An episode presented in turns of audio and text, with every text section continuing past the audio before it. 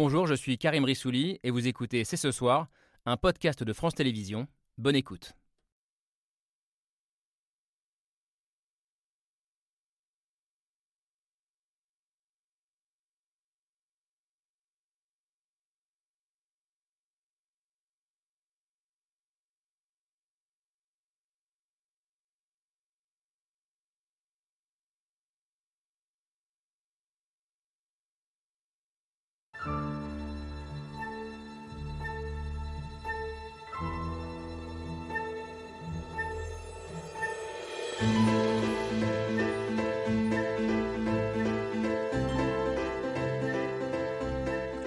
Bonsoir à toutes et à tous, soyez les bienvenus sur le plateau de C'est ce soir. C'est une information qui a surpris.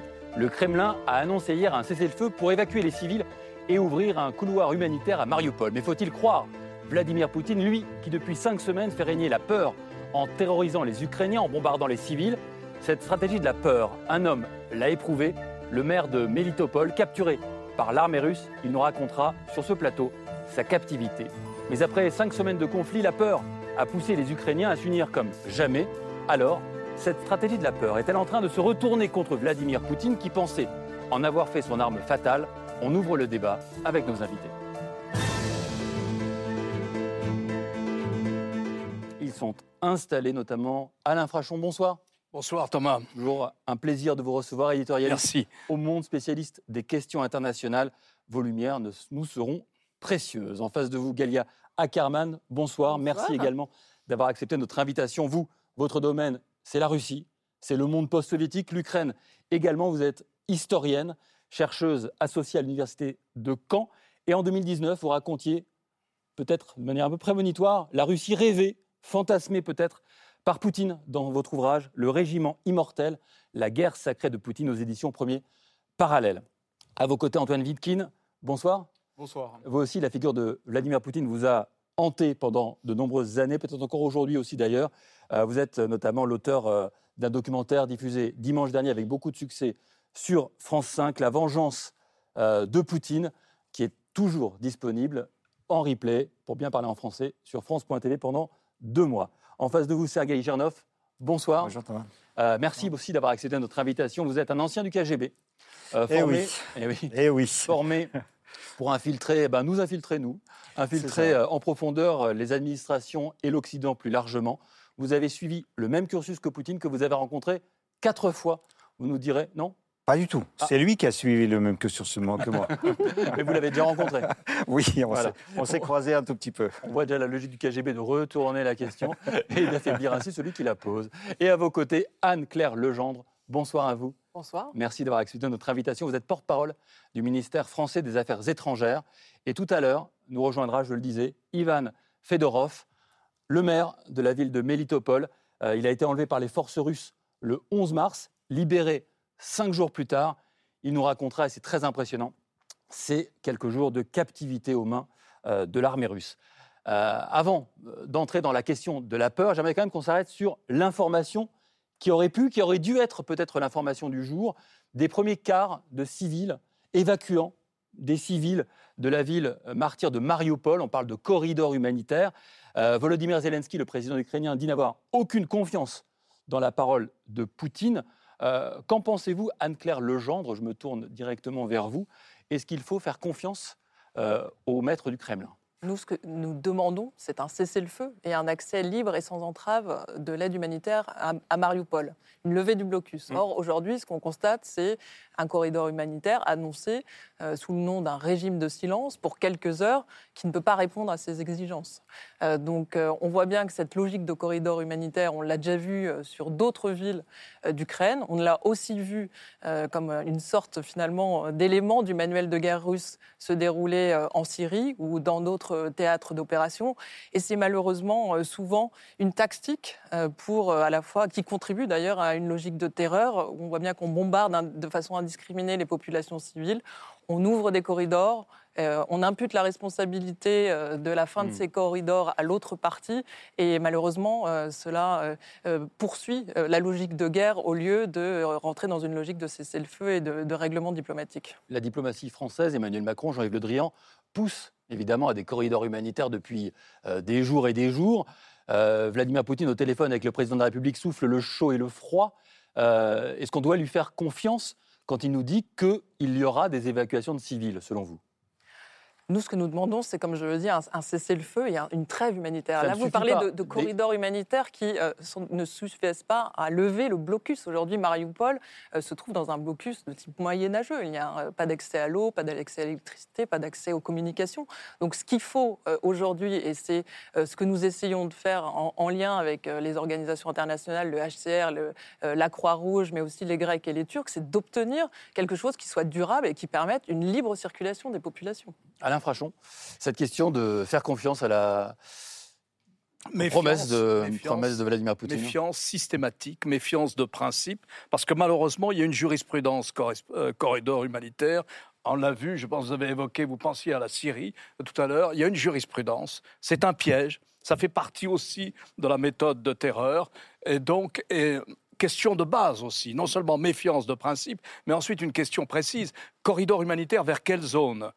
Vers la zone contrôlée par les forces euh, russes, par les forces d'occupation russes, ou bien, euh, ou bien une liberté de circulation. Euh, enfin, dans quelle direction a-t-on le droit d'emprunter ce corridor humanitaire? Anne-Claire Legendre, je vous vois opiner, c'est un sujet fondamental, ça, de voir vers où les civils se rendent Bien sûr, bien sûr, on ne peut pas forcer des populations, par exemple, à traverser euh, vers la Russie.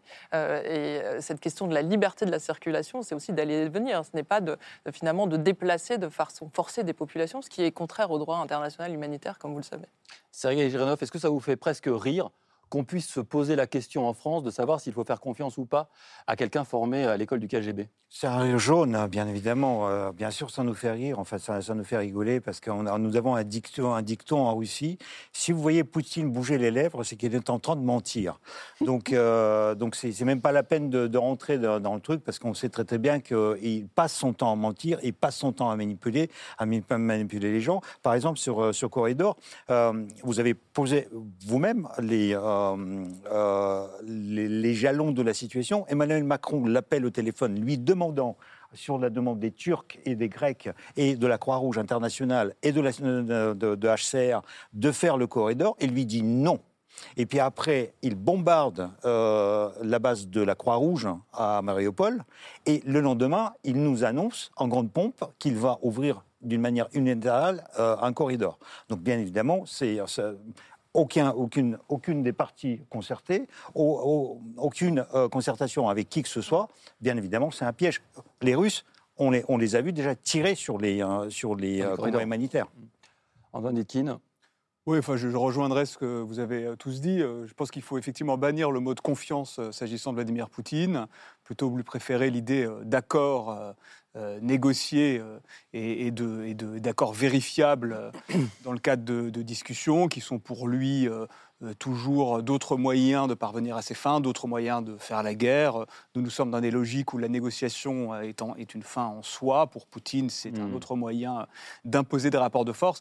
Et, et- et étant donné ce qu'est aujourd'hui la guerre extrêmement idéologique qu'il mène à l'Ukraine et au-delà de l'Ukraine à, l'Occident, qui est une guerre purement euh, politique et même plus que ça, une guerre purement idéologique, il a besoin euh, de victoires, il en a peu. Et donc effectivement, on comprend que ce soit compliqué euh, d'arriver à, un résultat à Mariupol. Il est dans ce rapport de force par rapport, encore une fois, par rapport à ses interlocuteurs qui, de son point de vue, j'imagine, se placent même dans une position de faiblesse en quémandant un corridor, des corridors humanitaires. Gélia Karman, est-ce que Vladimir Poutine est un homme qui ne comprend que le rapport de force? Certainement, mais je voudrais ajouter quelque chose justement au sujet de Mariupol.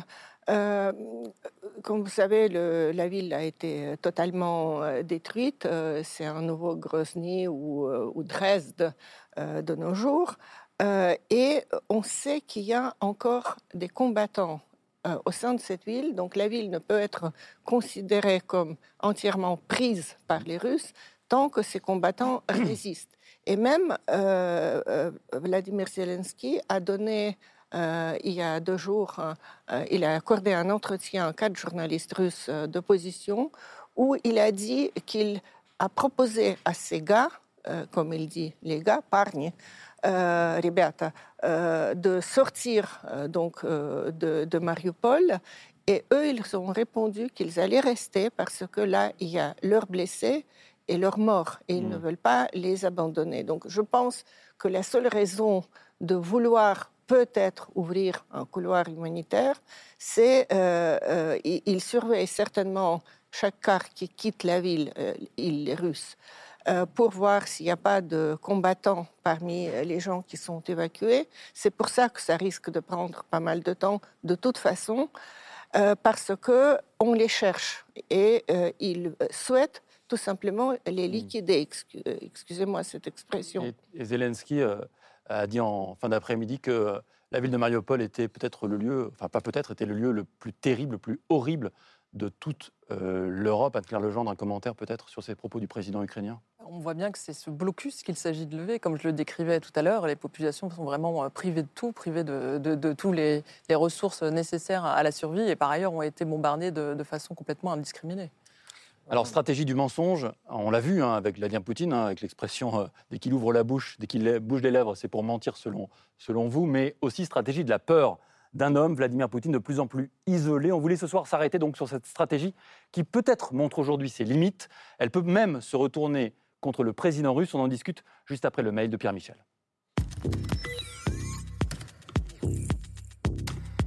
Mieux vaut être seul qu'accompagné. 22 ans de pouvoir, ça isole Vladimir Poutine ou l'autocrate devenu hors sol.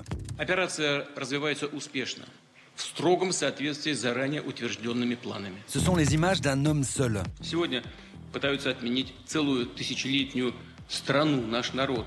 Vladimir Poutine, un homme seul à la tribune comme en tribune, derrière son bureau comme au bout d'une très grande table, un homme seul qui parle à son écran, un chef de guerre solitaire.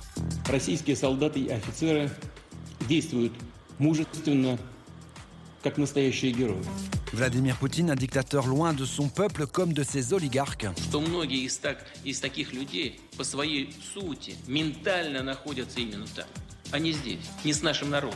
Что многие из, так, из таких людей по своей сути ментально находятся именно там, а не здесь, не с нашим народом, не с Россией. En 2014, Angela Merkel l'affirmait, Vladimir Poutine a perdu tout contact avec la réalité. Huit ans plus tard, pas sûr qu'il se soit reconnecté. своей цели. А цель одна, я уже говорил об этом. Разрушение России. C'est un homme isolé parce qu'il fait peur. Поддержу или поддерживаю? Говорите прямо, Сергей. Поддерживаю предложение. Так и скажите, да, так, да так и или нет? говорю. Un homme qui humilie en direct son directeur du renseignement extérieur, qui pressurise son ministre de la Défense avant de le faire disparaître. Sergei Shoigu, c'est lui. On ne l'avait pas vu depuis plusieurs jours. Pas de quoi être serein quand ça se passe bien, alors quand ça va mal, mieux vaut faire profil bas. Mr. Putin ha- has not been fully informed uh, by uh, his Ministry of Defense at every turn over the last month. Ça vaut pour Sergei Narishkin, ça vaut pour Sergei Shoigu, ça vaut visiblement pour tout le monde.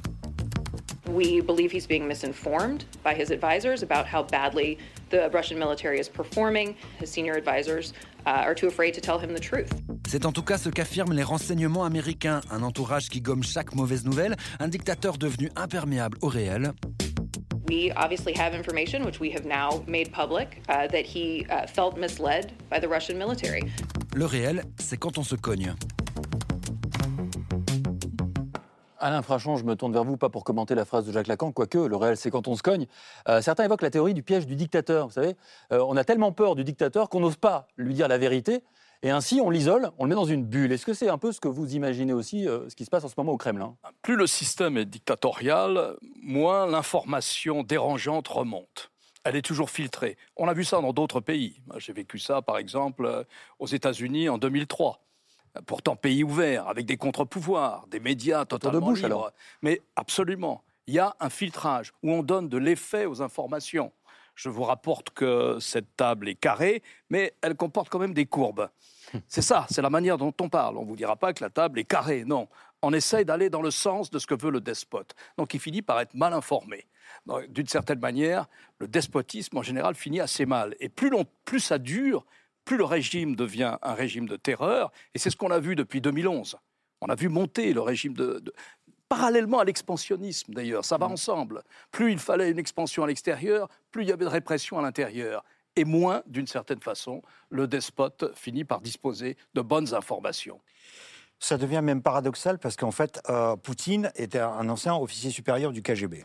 KGB, c'est un organisme qui était censé informer le parti, et le parti a passé, même à un moment donné, un accord avec le KGB. Tout le monde ment en URSS, sauf le KGB. Le KGB doit dire la vérité, quoi qu'il arrive. Mais, bien évidemment, ça c'est sur le papier. Parce que même quand ils ont dit, le KGB a fini par mentir à soi-même et à mentir au parti. Poutine était dans le KGB. Ça veut dire qu'il a participé à, cette, à, cette, à, ce mensonge et il savait très très bien que quand il rapportait des choses qui étaient tirées des sources occidentales, etc., etc., il mentait volontairement.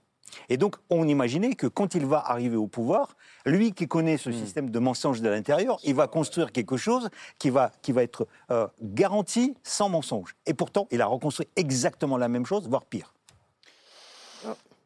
Gala Kerman. Oui, euh, je pense qu'il faut rappeler aussi euh, que Poutine n'utilise pas Internet.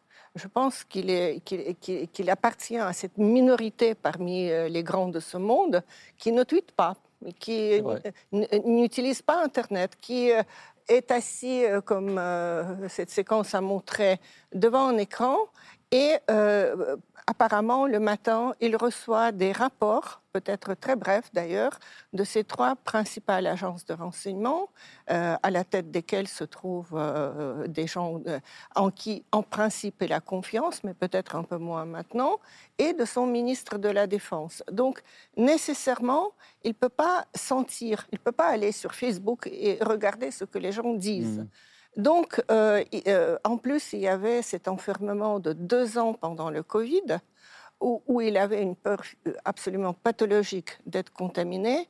Donc, il était en effet dans, seul dans son bureau, avec des téléphones de, des années 70, avec, des, vous savez, des gros téléphones filaires avec des combinés. Vous voyez et euh, il n'a pas de téléphone portable, lui, parce qu'il a toujours peur euh, d'être mis sur écoute ou quelque chose comme ça. Donc, vous voyez, il a une information très restreinte. Euh, et ça, c'est quelque chose qui l'oblige aussi, qui le pousse aussi à être, comment dirais-je, il sait peu, ce qu'il sait, ça lui convient, et donc ça le renforce dans, sa, dans ses convictions. Euh, euh c'est quelqu'un qui euh, a maintenant une idée messianique, on peut dire, de euh, rendre à, à, à, la Russie la grandeur d'antan.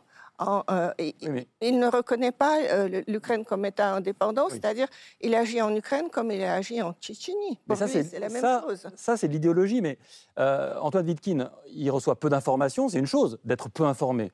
Mais là, les informations qui lui arrivent, elles sont manifestement biaisées parce qu'il ne faut surtout pas que le messager soit la victime d'un message qui déplairait au maître. Phénomène classique des, des, dictatures, absolument. Comme l'a dit Gallia, il est d'une méfiance pathologique, ça ne s'améliore pas avec les années. Il y a eu effectivement le Covid. Euh, il, il, il, a ces informations sur papier, il se méfie de la technologie, ce qui est d'ailleurs paradoxal euh, pour quelqu'un qui est à la tête d'un pays et d'un système qui sait utiliser oui. Euh, la technologie et Internet. Et on en est parfois les, les, les paradoxes, oui. les, les, victimes, à tel point que, alors, on, je pense qu'un jour on, ré, on, écrira l'histoire de, de, ce qu'on est en train de vivre. On n'a évidemment pas toutes les informations, mais à tel point que je me demande si euh, la manière dont les Américains euh, explique aujourd'hui de manière très publique qu'il n'est pas suffisamment bien informé par son ministre de la Défense Shoigu, ça n'est pas un moyen d'accéder à Poutine oui. pour lui dire euh, regardez, euh, il y a un problème, euh, vérifiez ce que Shoigu vous, vous donne comme information. Bon, c'est une hypothèse, ça peut être aussi une déstabilisation.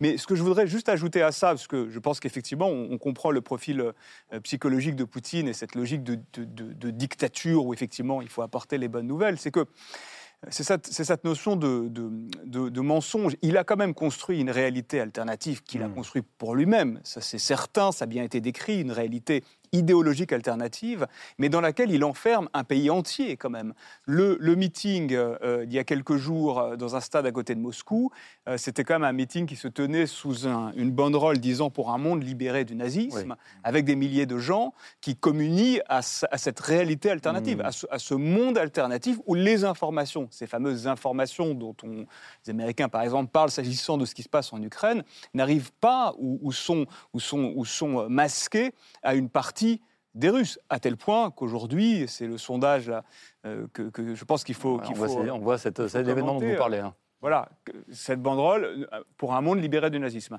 Ce sondage, 80 pour- 83%, 88%.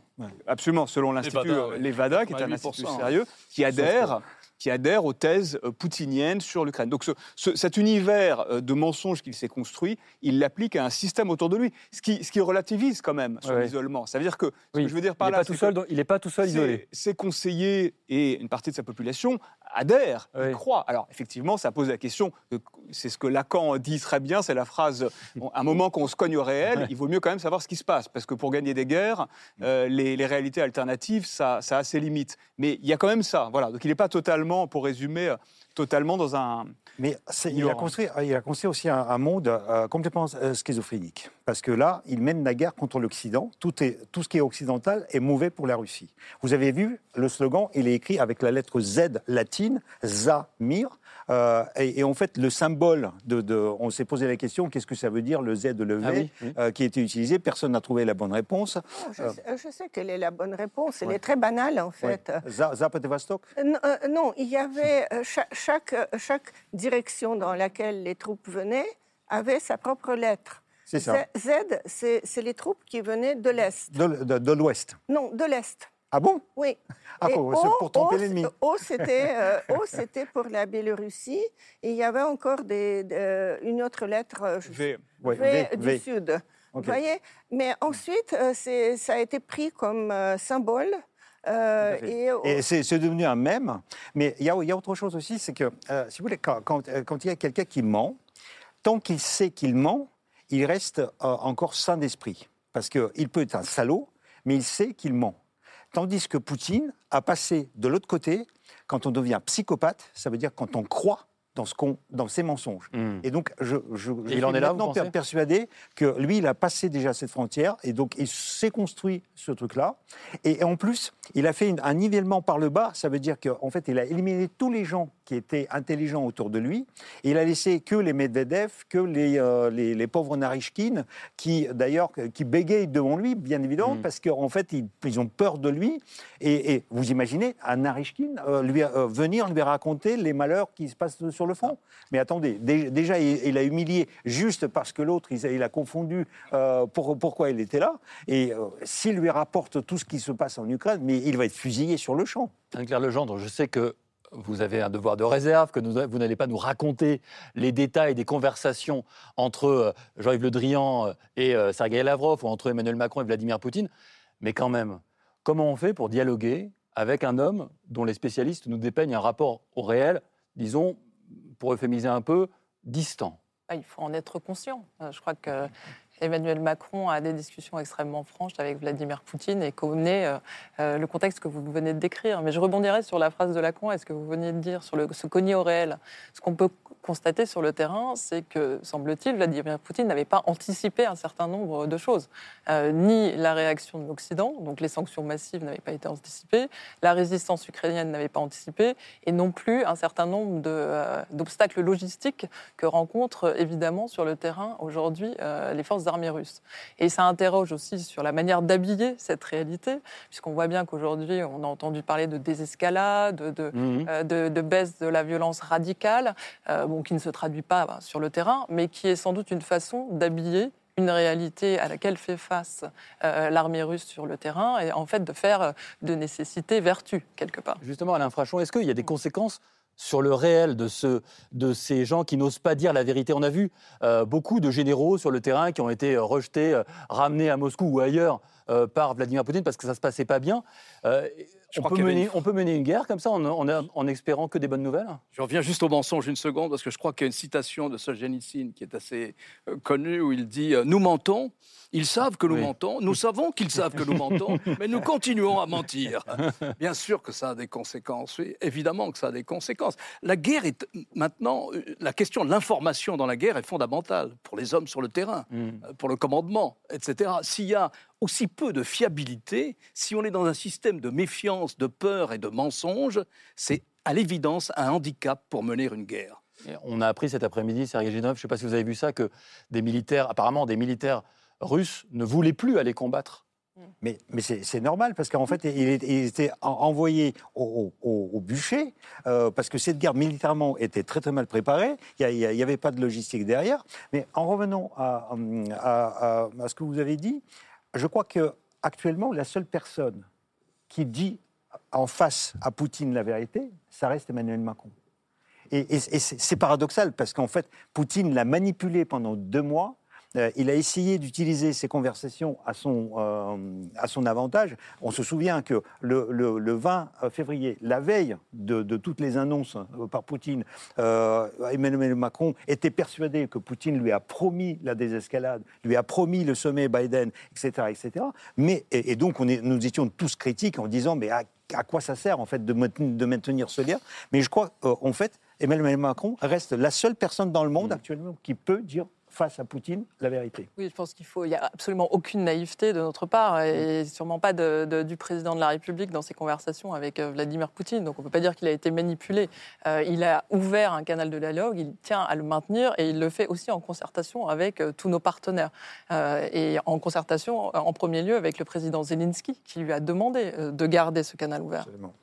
Ce qui, est, sûr, c'est que, étrangement, euh, étant donné le, niveau effectivement d'enfermement dans lequel Poutine est, arrivé et la peur qu'il inspire à ses subordonnés, euh, c'est ses homologues occidentaux, enfin les homologues étrangers, qui lui apportent, parce qu'ils sont euh, d'égal à mm. égal et que donc ils peuvent lui parler sans peur, qui lui apportent ces informations. Ça a été le cas pendant longtemps. Là, il participait à des G7, à des G20, mais effectivement, ces derniers temps, il y a très peu de chefs d'État qui lui parlent. Et effectivement, Emmanuel Macron est l'un de ceux-là. Et, euh, on peut aussi imaginer que ce n'est pas absolument la réalité que lui donnent des, rivaux géopolitiques. Euh, je pense que là, enfin, tout, ce qui filtre, euh, alors vous savez ça mieux que, mieux que nous, mais tout ce qui filtre de ces discussions, c'est quand même le fait que les discussions sont, comme on dit en langage diplomatique, franches, et quand on dit franc, c'est-à-dire qu'on s'engueule et qu'on dit les choses. mais, mais d'ailleurs, euh, euh, euh, je, je, rebondirai sur une phrase, parce qu'il y a Solzhenitsyn et puis il y a Jean-Yves Le Drian, et, qui dit exactement la même chose, parce que dans le, film que vous avez gentiment cité tout à l'heure, effectivement, Jean-Yves Le Drian raconte une des dernières entrevues avec, avec Poutine qui date du 7 février, où Poutine s'engage à, énormément de choses, dont à, à, faire partir les troupes russes qui se trouvent en Biélorussie, et Jean-Yves Le Drian raconte ça en disant il ment, Macron sait qu'il ment, et Poutine sait que Macron sait qu'il ment. Voilà, donc c'est exactement ce Génitsyn. Allez. L'homme qui va nous rejoindre a éprouvé cette stratégie de la peur de Vladimir Poutine. Il s'appelle Ivan Fedorov. Il est ukrainien, maire depuis trois ans de la ville de Melitopol, une ville de 150 000 habitants, non loin de la mer d'Azov. Cet homme a été enlevé par l'armée russe. Il vient nous raconter ses cinq jours de captivité. Je vous prie bien vouloir vous installer. Bonsoir. Ivan Fedorov. Bonsoir, merci beaucoup d'avoir accepté notre invitation. Je voudrais revenir avec vous euh, sur un jour très particulier de votre vie. C'est le 11 mars dernier. À ce moment-là, la guerre a commencé depuis déjà 15 jours. Votre ville est alors occupée par les forces russes. Et on le voit ici sur des caméras de surveillance.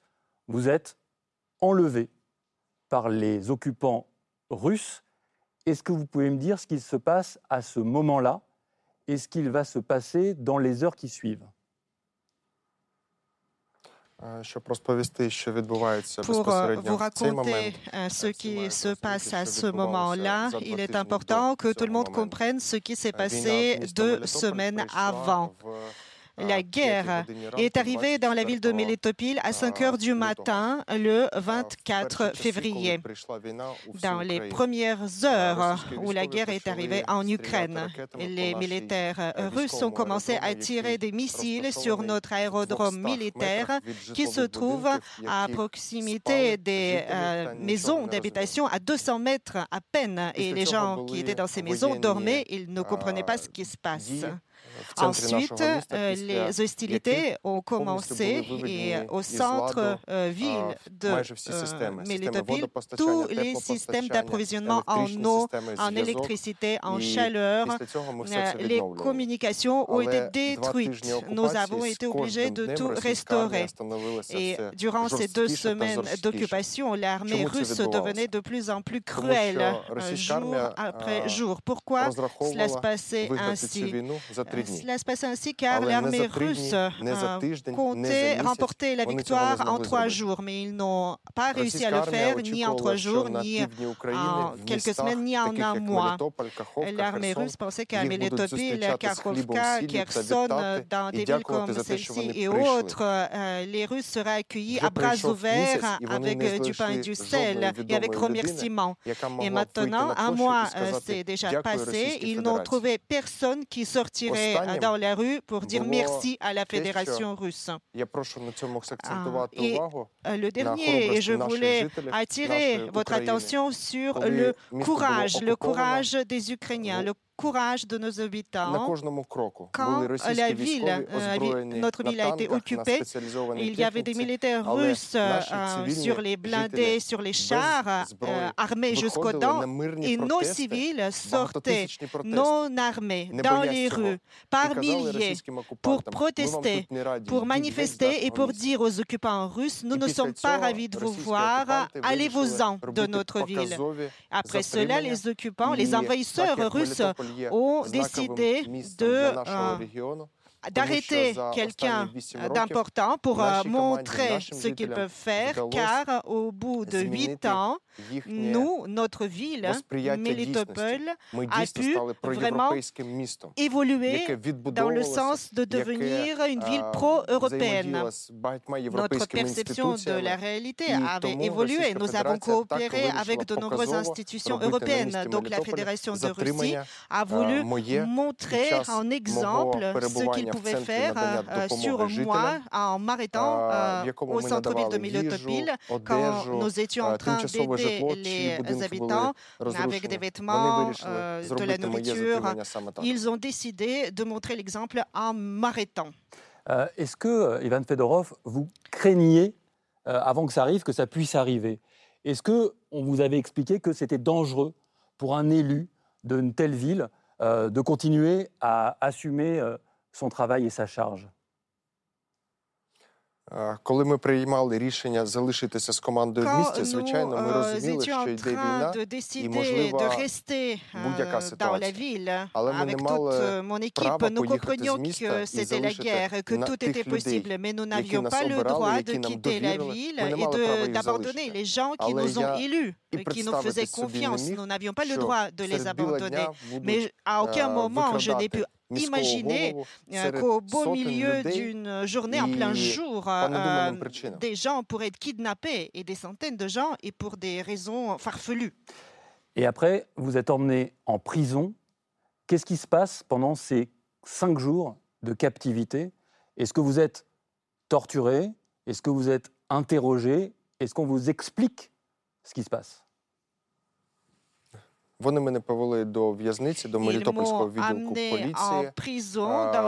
Спочатку вони мене намагалися заставити, щоб я пішов зі своєї посади та призначив нового виконуючого обов'язки. Але це зовсім незаконно, тому що за українським законодавством я не маю як міський голова одноосібно приймати такі рішення. Он, тільки міська рада може приймати мою відставку чи не приймати. Вони мене погрузили в повноцінний інформаційний вакуум, à le faire. Ils m'ont créé un vide informationnel autour de moi. Je ne savais rien sur ce qui se passait dans la ville, où étaient mes parents, où étaient mes coéquipiers, mon équipe. Ils ne me donnaient aucune information, ils ne m'expliquaient rien. Et par la suite, ils ont commencé les interrogatoires, 3 à 5 heures, toutes les nuits, avec un ou plusieurs militaires. Je ne savais pas pourquoi il fallait autant de forces spéciales contre moi. Ces interrogatoires étaient assez longs, mais je n'ai pas compris quelle était la raison de mon arrestation. Ils utilisaient des tortures dans la cellule voisine. Ils disaient que c'était les militaires ukrainiens, tandis que c'était des civils et ils ne pouvaient rien leur communiquer comme information. Mais la vie humaine n'a pas de valeur pour les militaires russes. Donc, quand ils torturent quelqu'un dans la cellule voisine, ces militaires russes peuvent venir dans ma cellule à tout moment pour faire la même chose. Mais ils ne sont pas venus? Est-ce qu'ils ont été violents avec vous? Non. Non. Non. Ви розумієте, коли поруч з тобою стоїть сім до зубів озброєних Quand людей, vous avez en face de vous sept militaires armés jusqu'aux dents, vous ne pouvez rien leur dire, vous ne pouvez pas vous opposer. Dans les 15 mètres carrés, vous avez 6 ou 7 personnes armées. Qu'est-ce qu'ils voulaient savoir, ces gens-là, ces soldats russes À part que vous démissionniez, qu'est-ce qu'ils voulaient savoir comme information Ви знаєте, вони були зовсім не підготовлені. Eh bien, vous savez, ils n'étaient pas préparés. Ils ne comprenaient pas comment fonctionnait le système administratif en Ukraine, le système financier, le système social ukrainien. Donc, par conséquent, ils voulaient obtenir ces informations de ma part. Mais moi, je leur ai posé la question pourquoi vous êtes venus dans mon pays et dans ma ville Et leur réponse ne m'a pas étonnée. Elle est absolument insensée. Ils m'ont dit qu'ils étaient venus défendre la langue russe.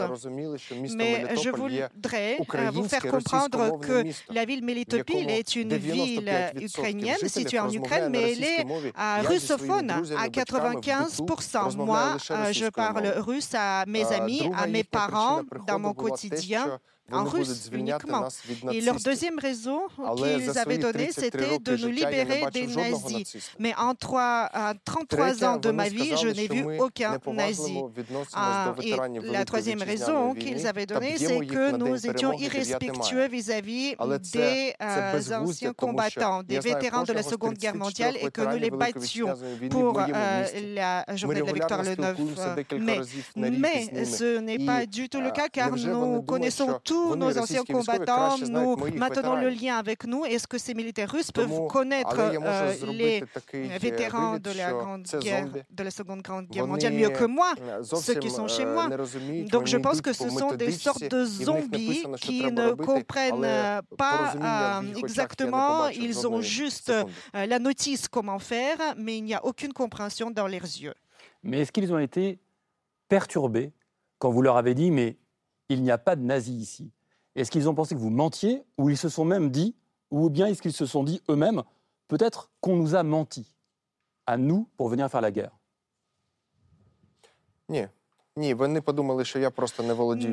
ils ont pensé que je n'étais pas au courant de ce qui s'est passé dans ma ville.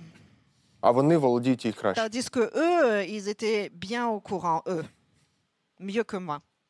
Pendant euh, votre capture, qui a duré cinq jours, euh, les habitants de votre ville ont manifesté leur soutien à leur mère, à vous. Ces images-là, euh, vous les avez vues depuis, j'imagine.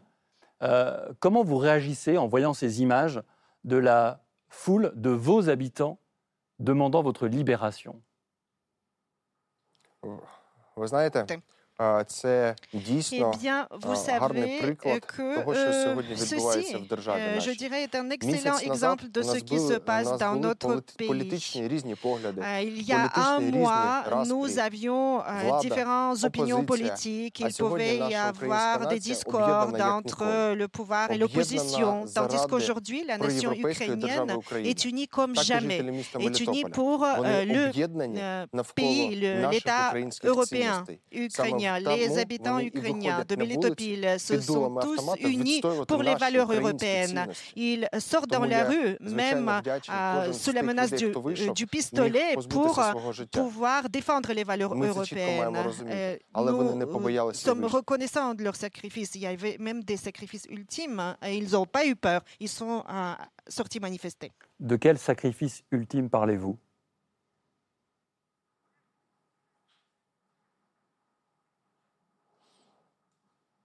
Звичайно, на сьогодні 29 міських голів депутатів міських рад та заступників міських голів зараз у полоні.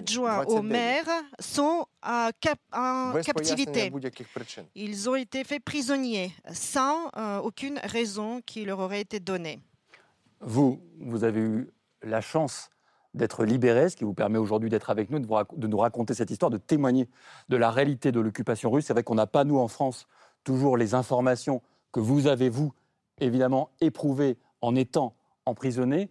Euh, comment s'est passée votre libération au bout de cinq jours? Comment ça s'est passé? Un échange. C'était la troisième tentative d'échange. Les deux premières ont échoué. Les situations étaient très difficiles, mais cette troisième, tentative a été réussie. J'ai été échangé contre 10 militaires russes qui étaient venus tuer les Ukrainiens. Les tensions étaient très fortes, mais grâce à Dieu et à tous ceux qui ont à ce processus et au président Zelensky, cet échange a bien pu avoir lieu. D'ailleurs, le président Zelensky vous a pris au téléphone, vous a appelé juste après votre libération. Euh, qu'est-ce qu'il vous a dit, euh, le président Zelensky? Il m'a félicité, m'a salué et nous nous sommes mis d'accord pour nous rencontrer le lendemain. Je vais continuer à vous poser des questions, mais j'aimerais demander aux autres invités, qui sont tous des spécialistes euh, de votre pays, de l'Ukraine, du monde soviétique ou de Vladimir Poutine, comment vous entendez les uns et les autres le témoignage, à l'infraction par exemple, euh, de notre invité euh, maire de Melitopol Il y a toute la folie criminelle de cette histoire dans ce récit. Voilà une ville russophone qui n'a rien contre la culture russe, qui considère qu'elle appartient naturellement à la culture russe tout en étant ukrainienne. Voilà une ville où on se divisait politiquement avec une opposition, des batailles politiques, etc., et qui va se retrouver unie dans cette histoire proprement folle. C'est une folie meurtrière d'avoir comme ça imposé une sorte de discours totalement fou qu'il fallait aller dénazifier le voisin qui ne vous menace aucunement, ni militairement, qui vous menace peut-être politiquement, par le mauvais exemple qu'il donne, celui de la démocratie et d'un tropisme européen qui est insupportable à Vladimir Poutine. Je pense que c'est, monsieur, ce que vous nous avez dit là, c'est le procès le plus fort qu'on puisse faire à cette guerre qui est menée aujourd'hui en Europe. Et ça, nous permet aussi une chose, pour toujours revenir à, cette phrase de Lacan, c'est de nous cogner, nous aussi, au réel, et à ce réel-là, parce que effectivement, euh, on sent que ce conflit peut s'installer dans la durée. Ce qui est compliqué, euh, c'est que les opinions occidentales, comme vous savez sans doute, sont comme toutes les opinions, elles ont tendance, au bout d'un moment, à, oublier. et, votre témoignage permet de se souvenir en permanence de ce qu'est la, réalité euh, de, ce, de, cette guerre, qui n'est pas euh, un grand Kriegspiel ou un Game of Thrones, comme peut-être Poutine voudrait que ça soit, et comme parfois on pourrait le lire, mais c'est-à-dire une histoire de répression, de terreur, d'utilisation de la terreur, et puis ça renvoie aussi à quelque chose qui est que ce que Poutine exècre fondamentalement, c'est ce que vous êtes, c'est-à-dire c'est le fait que l'Ukraine soit un pays démocratique dans, le, dans lequel des maires sont élus démocratiquement et qui donc, parce que démocratie aux portes d'un État euh, dictatorial comme, comme la Russie, euh, l'Ukraine se tourne vers, naturellement, vers l'Occident, vers, vers l'Union européenne. Donc c'est ça, je crois, euh, dans votre, dans votre témoignage qui est qui est très fort, au-delà du fait que, comme Alain, tu, le disais très bien, ça renvoie à l'aberration euh, euh, idéologique et pratique de, ce, de, cette opération où, effectivement, euh, des, soldats, des soldats russes répètent ces éléments de langage poutinien hors de, tout, de toute réalité, évidemment. je voudrais encore ajouter que c'est une histoire avec un happy end, mais ces enlèvements de gens euh, continue pratiquement dans tous les endroits qui ont été occupés par les Russes. Et euh, ce dont nous avons brièvement parlé au début, c'est que, c'est que euh, les Russes ont tendance à envoyer les, réfugiés qui arrivent finalement à sortir vers la Russie, où on leur prend les documents, on les amène euh, vers euh, la Russie centrale, loin de la frontière ukrainienne.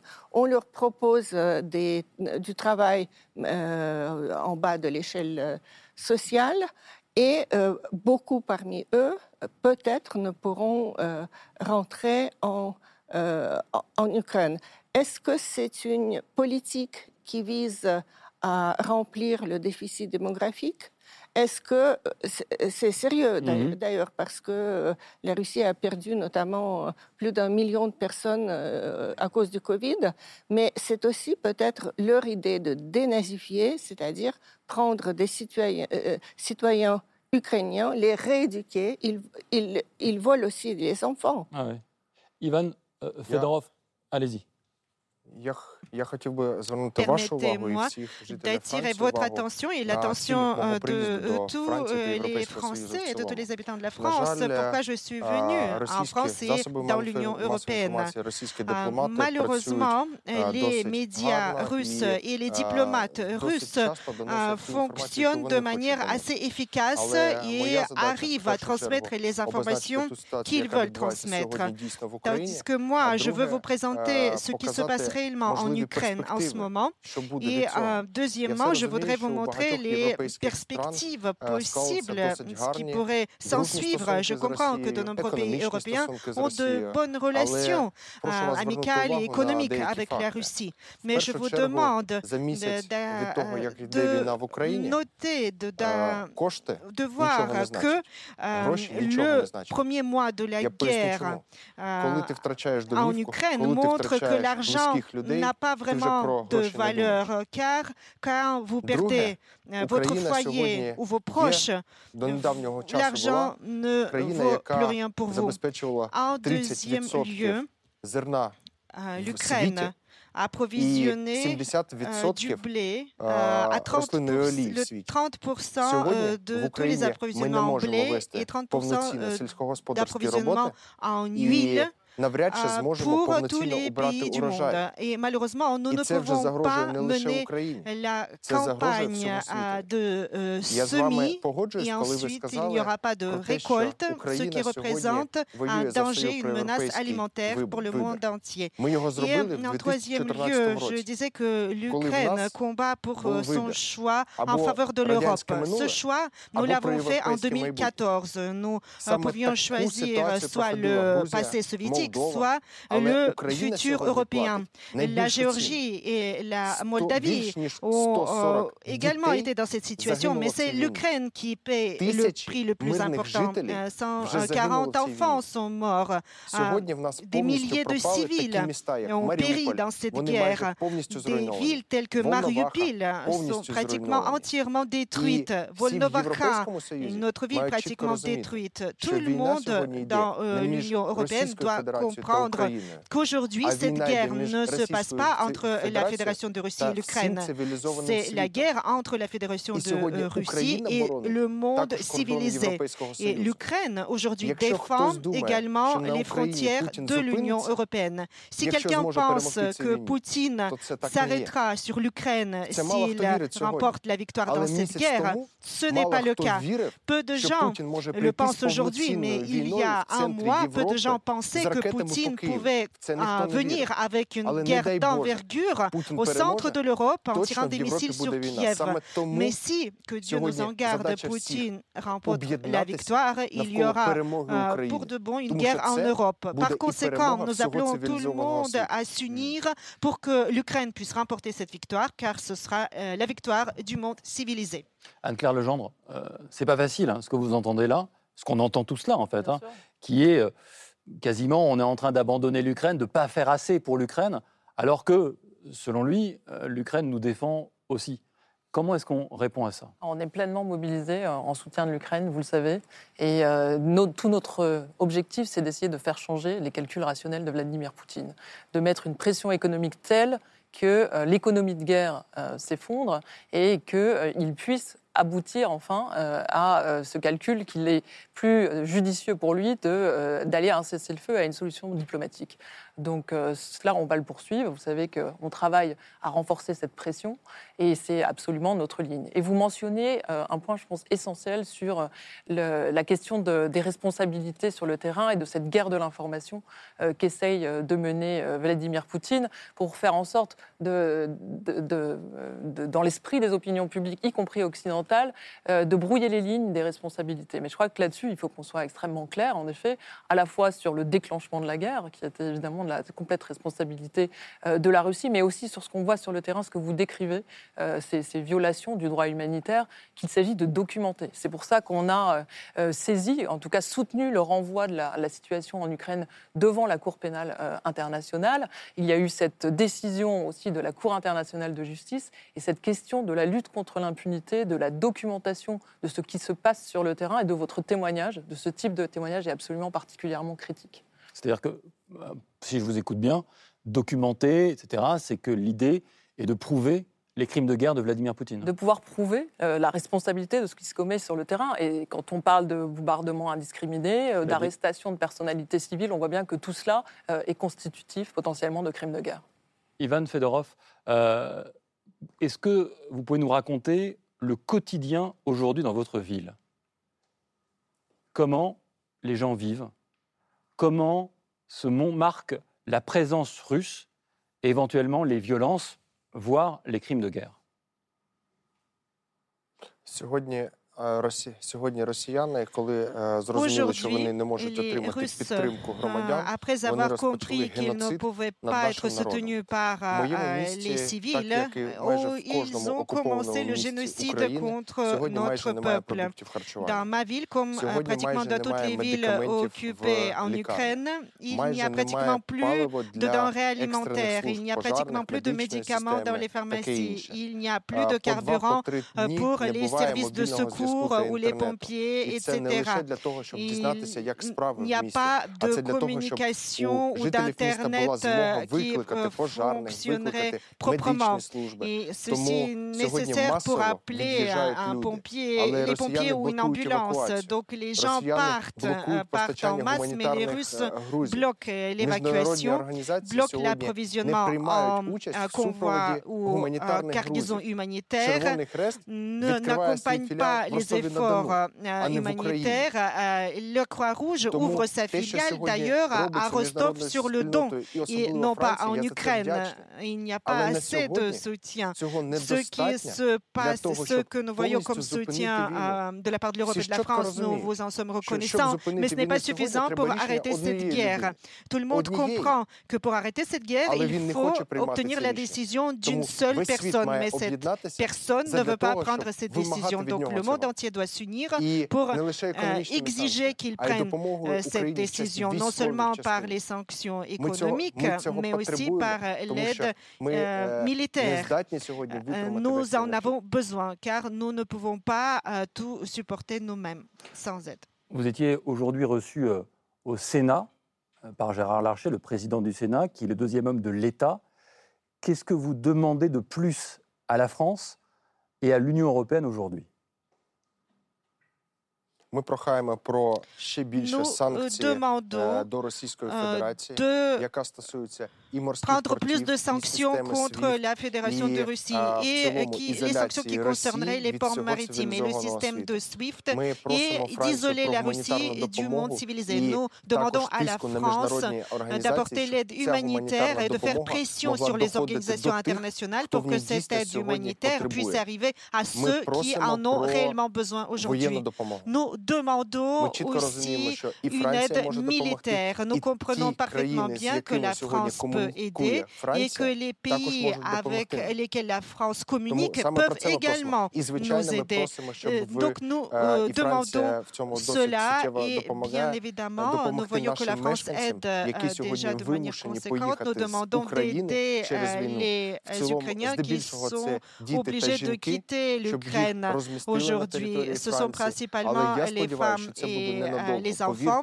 Nous demandons à la France de les héberger de manière temporaire, mais J'espère que ça ne durera pas longtemps. Euh, longtemps. Croyez-moi, euh, personne ne veut rester en France ou en Pologne. Tout le monde veut rester, euh, tout le monde veut revenir chez lui, en Ukraine, le plus vite possible. Donc nous demandons au président du Sénat et à tous les responsables français, nous demandons qu'il y ait ce soutien du peuple français.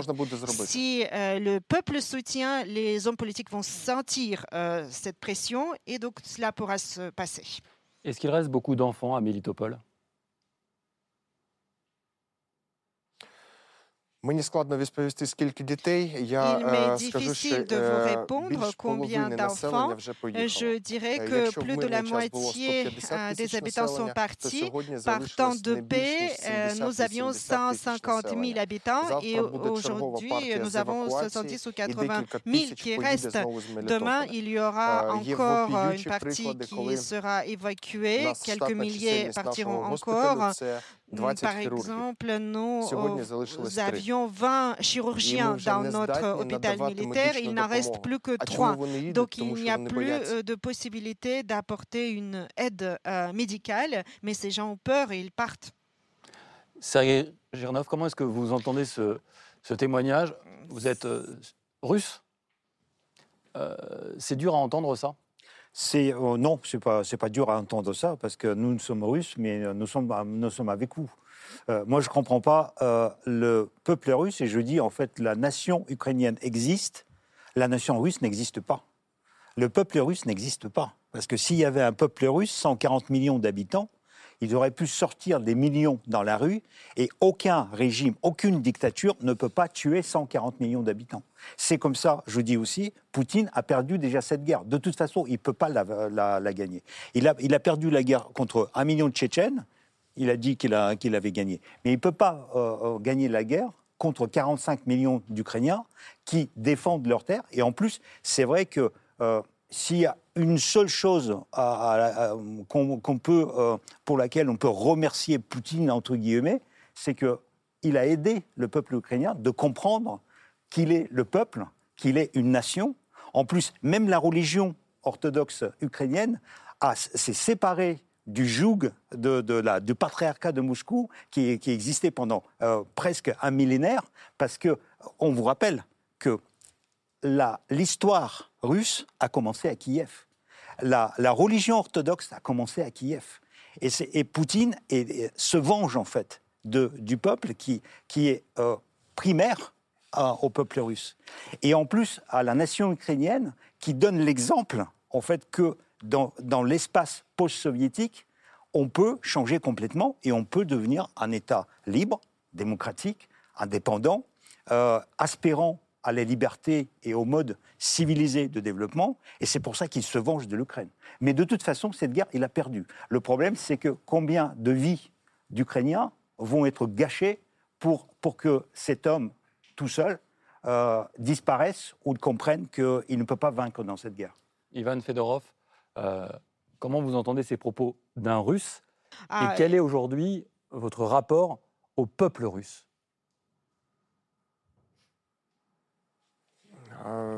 Ви знаєте, не можна ставитись якось однозначно до російського народу.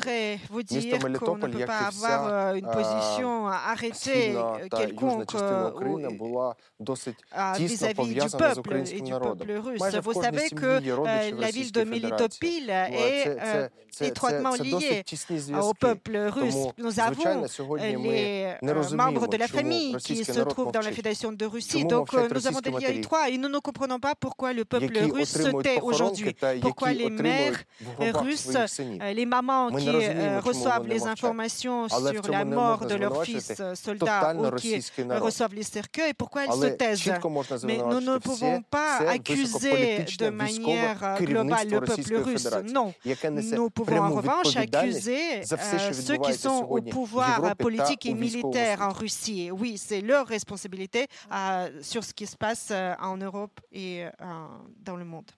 Sergei Girnov nous disait il y a un instant que Poutine avait, selon lui, perdu la guerre et qu'il avait fait un cadeau, entre guillemets, aux Ukrainiens. Est-ce que vous partagez cette euh, position? C'est pas un cadeau. Un cadeau empoisonné, évidemment, on a compris. C'est pas un cadeau. Non. Eh bien, aujourd'hui, là, en ce moment, la guerre continue. Et nombreux sont ceux qui attendent des cadeaux, des négociations. Mais cela n'arrive pas. La guerre continue et tous les jours, les civils ukrainiens meurent. Évidemment, Poutine, il a perdu cette guerre. Il n'a pas réussi à remporter la victoire en cinq jours. Il n'a pas réussi à écraser l'armée ukrainienne. L'armée ukrainienne résiste, résiste tous les jours. Notre président ne s'est pas enfui. Il se trouve à Kiev. Notre parlement fonctionne au centre de Kiev. Tout le monde est à sa place. C'est le peuple ukrainien qui s'oppose à Poutine. Et non pas l'armée ukrainienne. Donc lui, il a perdu, tandis que le peuple ukrainien, il a déjà gagné, car nous sommes unis comme nous n'avions jamais été unis auparavant. Et je suis persuadé que nous serons victorieux. Il ne restera pas de ce que la Fédération de Russie représente aujourd'hui. Maintenant, c'est le temps, le temps qui devrait nous apporter à cette victoire et nous y arriverons si nous, nous unissons tous nos efforts. Ivan Fedorov, quand vous regardez ces images de votre ville, euh, Melitopol, ville aujourd'hui détruite, euh, est-ce que vous pensez que vous allez être le maire de la renaissance de cette ville? Euh,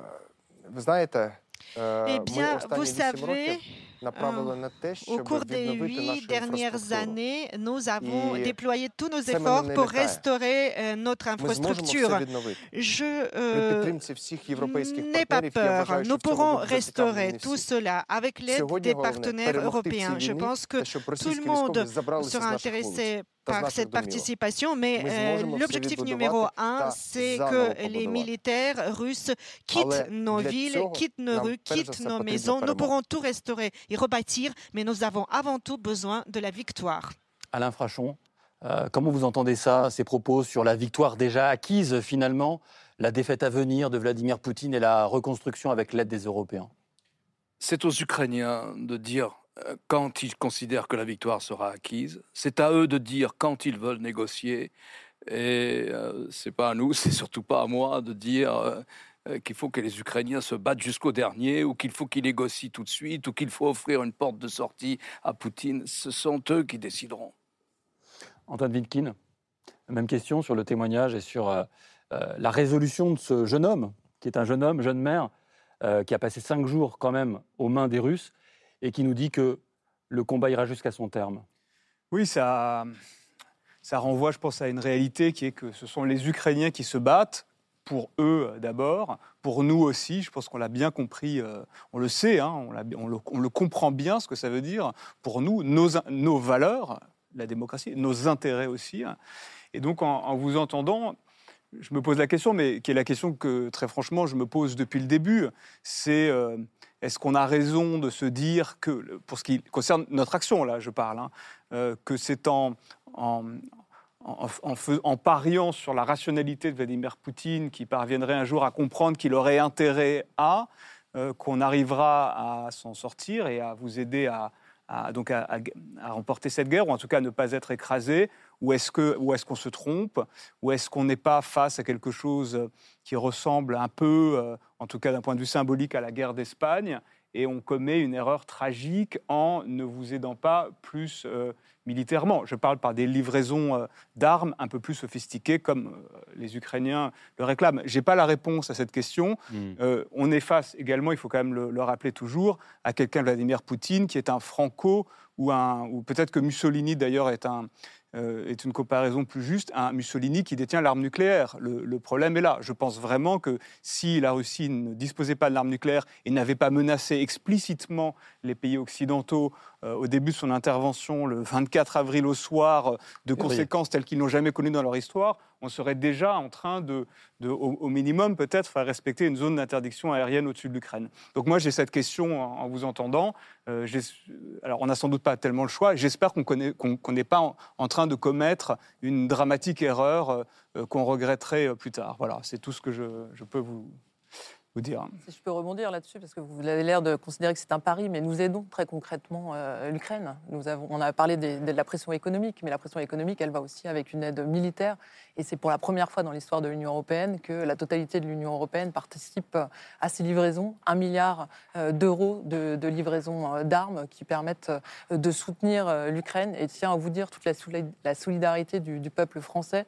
on travaille tous les jours sur des opérations humanitaires. On sait à quel point c'est absolument essentiel pour les Ukrainiens euh, sur le terrain, euh, qui manquent de tout, de médicaments, euh, aussi de soutien pour les déplacer. Je peux vous dire que les Français se mobilisent. Il y a plus de 300 collectivités territoriales, des petites villes, des grandes, à travers la France, qui se sont mobilisées pour apporter du financement à cette aide humanitaire, jusqu'à un petit village de 188 habitants qui contribue à notre action humanitaire. Donc notre aide, elle est concrète, elle est militaire, elle est humanitaire et elle porte aussi sur les sanctions économiques. Ivan Fedorov, j'ai une dernière question à vous poser. Une dernière question à vous poser. Euh, hier, nous recevions la vice-première ministre d'Ukraine, de votre pays, Irena Vereshchuk, et elle nous a dit N'ayez pas peur. Est-ce que vous nous dites ça, vous aussi, ce soir? Euh, Звичайно, боятись не треба, тому що Україна чітко боронить Il ne faut pas avoir peur car l'Ukraine défend les frontières de l'Union européenne. En ce qui concerne l'aide, nous sommes très reconnaissants. Mais la guerre en Ukraine n'a pas débuté le 24 février. Cette guerre a débuté en 2014. Et durant les huit années qui se sont écoulées, il n'y avait pas de position unie de l'Union européenne. Beaucoup de pays euh, de l'Union européenne faisait semblant que rien ne se passait. Et c'est à ce moment-là, durant ces huit dernières années, que la guerre pouvait être euh, prévenue et euh, qu'on pouvait éviter qu'elle commence. Aujourd'hui, l'Ukraine est reconnaissante pour cette aide, mais l'Ukraine paye un prix immense c'est le prix de, des vies de ses habitants, des Ukrainiens. Et il faut augmenter la pression sur Vladimir Poutine et sur son entourage, bien évidemment. Il ne faut pas avoir peur. N'ayez pas peur car nous défendons euh, l'Ukraine et nous allons remporter la victoire sans aucun doute. Et vous, vous n'avez pas peur? Euh, après être sorti de la captivité, après ma visite chez le président Zelensky, je me suis rendu à Zaporizhia, une ville à 100 km de Melitopol. Euh, c'est la ville la plus proche de ma ville, de ma ville de Melitopol. De quoi pourrais-je avoir peur? Oui, c'est la guerre qui se déroule, tout peut arriver, mais où dois-je être? Je dois être aussi près que possible des gens qui m'ont élu qui m'ont accordé leur confiance. Il faut avoir peur d'une seule personne euh, qui euh, n'a plus la raison et qui peut faire euh, n'importe quoi. Vous rentrez en Ukraine bientôt? Dans deux jours. Eh bien, bon retour. Et merci beaucoup d'être venu témoigner sur ce plateau. Merci, Ivan Fedorov, maire de Melitopol, d'être vraiment venu ici nous témoigner à la fois votre histoire et puis votre message qu'on a, je crois, tous euh, entendu. Euh, merci aussi aux autres, évidemment, d'être restés avec nous. Anne-Claire Legendre, merci beaucoup d'être passé par euh, ici. Alain Frachon, merci. Merci, Antoine Wittkin. Merci. Je rappelle le titre de votre documentaire, La vengeance de Poutine, encore visible donc deux mois sur la plateforme France.tv, et c'est formidable. Galia Ackerman, merci beaucoup d'être passé ici. Le régime immortel, la guerre sacrée de Poutine, et puis également aux éditions Premier Parallèle, Traversée de Tchernobyl, à lire, qui est sorti il y a peu de semaines. Et Sergei Giranov, merci beaucoup d'être venu. Également, votre dernier ouvrage, L'éclaireur, euh, qu'on lira et qui nous dit beaucoup euh, sur euh, cette histoire et le maître du Kremlin en filigrane de ce livre. merci encore, Ivan Fedorov, et merci à la traduction brillante de A à Z. lundi, c'est Karim Rissouli qui vous retrouve pour un nouveau numéro de C'est ce soir. Et puis dimanche, je vous retrouve dans C'est politique.